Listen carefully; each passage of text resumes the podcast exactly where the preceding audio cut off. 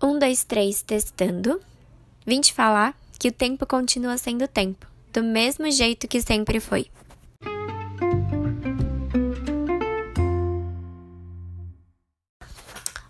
Oi, gente, tudo bem? Esse episódio eu vou falar sobre São Paulo e a nossa relação com o tempo nessa quarentena. O tempo é uma coisa valiosa, escutamos isso nos dias de hoje, que é a nossa moeda de troca, né? E eu fiquei refletindo sobre ele durante essa quarentena e esse texto foi escrito no começo da pandemia. Fiquei refletindo sobre como é que a gente encara esse tempo e como a gente valoriza esse tempo, qual é o valor que a gente dá para ele. E no texto passado eu falei sobre a nossa relação com a rotina, né? E com as estações do ano e tudo mais. Então, esse texto também vai falar sobre essa correria, sobre a rotina e a forma que a gente coloca ela tomando conta do nosso tempo. Eu não tenho muito o que falar. então, eu vou deixar o texto aí com vocês. Espero que gostem. E é isso.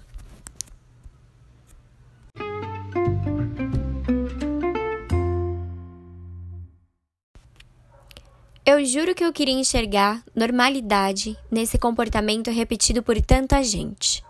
Eu tinha escrito um texto ano passado sobre São Paulo e suas relações instantâneas, comparando com a rotina urbana. E agora em quarentena, eu percebi que o que define não é o ambiente comum que todos percorrem e o espaço em que ocupam. Esse sentimento já saiu dos ares faz tempo e se instalou mesmo dentro das pessoas. Mesmo em casa, a relação com a rotina ainda insiste em permanecer. Talvez seja por isso que não se deixam envolver em outras trocas, porque esse compromisso com a correria é muito consolidado, forte e duradouro. Independente do que aconteça, ela tá lá, te fazendo sentir sede por ela, te distraindo de descobertas internas mais profundas e escondendo para debaixo do tapete o tempo percorrido. Eu acho que se a correria fosse física, ela seria um shopping, você entra de tarde com sol claro para procurar algo específico e te oferecem milhões de opções diferentes.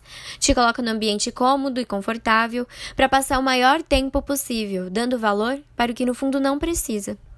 E quando sai, o céu está escuro e te faz lembrar que o tempo, na realidade, não parou por você. E que se tivesse resolver coisas ainda na luz do dia, não ia rolar mais. E você se sente assustado, mas deixa para o dia seguinte. E é exatamente isso que eu venho enxergando no comportamento das pessoas agora na quarentena. Como se o relógio do tempo tivesse parado, congelado. E que quando voltar a rodar, irão sair exatamente da posição que pararam.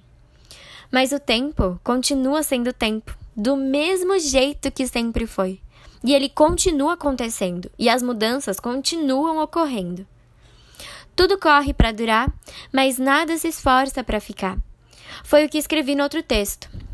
E agora eu reafirmo que a correria que mais fazem é para que as mudanças sejam controladas e se esforçam para preservar exatamente o cenário que já estão acostumados, com os sentimentos já conhecidos e os comportamentos já enraizados.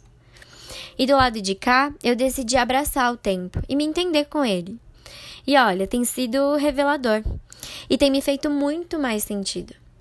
Eu sigo remando para o lado contrário da maré das não relações, dos não contratempos e dos não tenho tempo para fazer o meu tempo acontecer.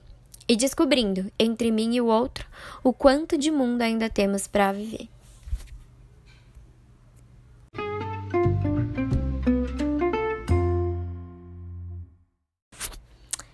Então, essa foi um pouquinho da minha visão que eu tive assim durante a minha quarentena sobre São Paulo, sobre o tempo e sobre como é que a gente se comporta com ele. É, espero que vocês tenham gostado.